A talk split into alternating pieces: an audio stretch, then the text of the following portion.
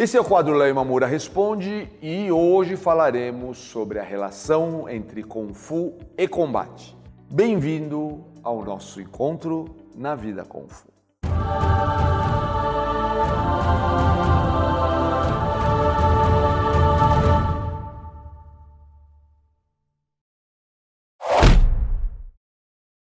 A pergunta de hoje é de Eric Campos. Léo, boa tarde. Partindo do básico, não seria, na sua opinião, uma ideia mais simples promover o Kung Fu, chamando a atenção da sociedade para a premissa mais básica do Kung Fu, o combate? Você mesmo, quando bem mais jovem, não começou a treinar por causa dos filmes de luta e do próprio Bruce Lee?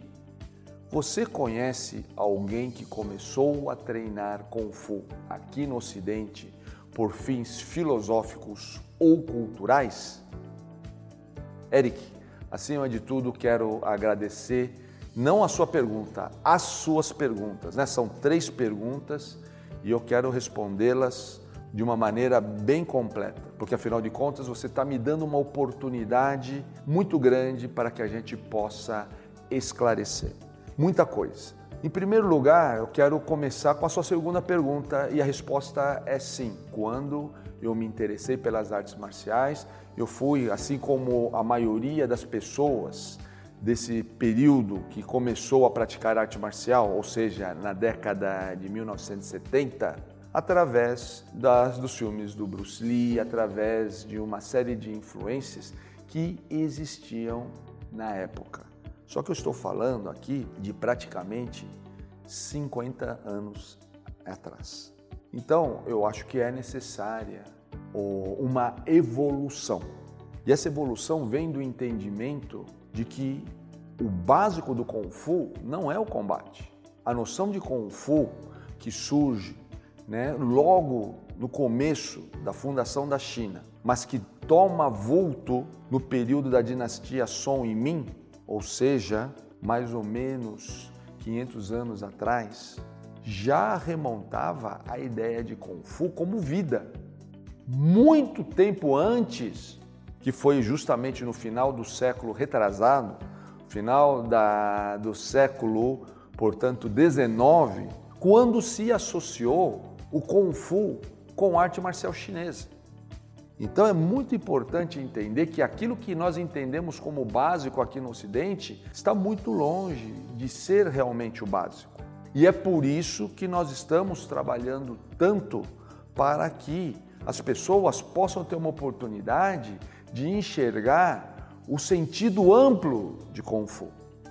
Não que a parte do combate que eu sei que você gosta tanto e admira, não, deixe, não possa ser deixada de ter evidência. Claro que ela é importante também.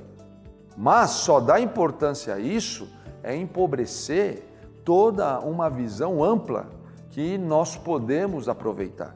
Então, por isso que pode ser, sim, pode ser mais fácil, mesmo porque todos os meios que estão aí da mídia associam Kung Fu com combate. Mas será que seria o correto? E eu quero lembrar uma coisa: Hoje, muitas pessoas estão procurando o Kung Fu, graças aos nossos esforços, através de aspectos filosóficos e culturais. Quero te lembrar, inclusive, que na Escola de Educação Física e Esportes da Universidade de São Paulo, que para muitos é a principal universidade do país, existe uma disciplina oficial no seu currículo chamado arte marcial chinesa, cultura e movimento, onde se enfatiza os aspectos culturais da arte marcial.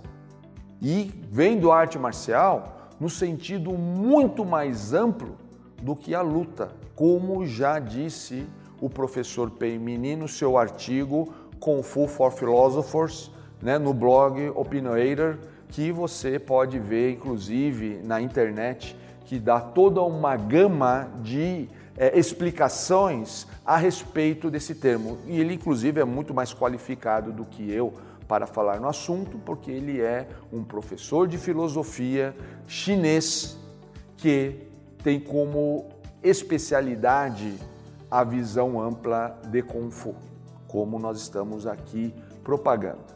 Aliás, eu quero dizer também que esse tem sido a grande ênfase do patriarca Moyat com base no que ele recebeu do patriarca Ip Man, que também via o Incho nesse sentido. Há muito mito nesse, nessa questão, dizendo que Imã incentivava os alunos a testar em combate, essas coisas todas. O que Imã incentivava era as pessoas viverem a sua vida. E se você achava que achasse que era importante utilizar o Inchu para o combate, e veja que eu estou falando aqui de garotos de 15 anos de idade, né, que estavam querendo ainda provar para si mesmos a importância do aspecto combativo daquilo que eles estavam praticando, que no caso era um Inchun. Então, ele achava que eles deveriam testá-los. Mas não foi nunca uma ideia de incentivo, não. Ele incentivava era você viver e viver e então com isso, experienciar aquilo que você pensava ou achasse que era importante. Então, aqui, Eric, eu quero mais uma vez agradecer a sua participação.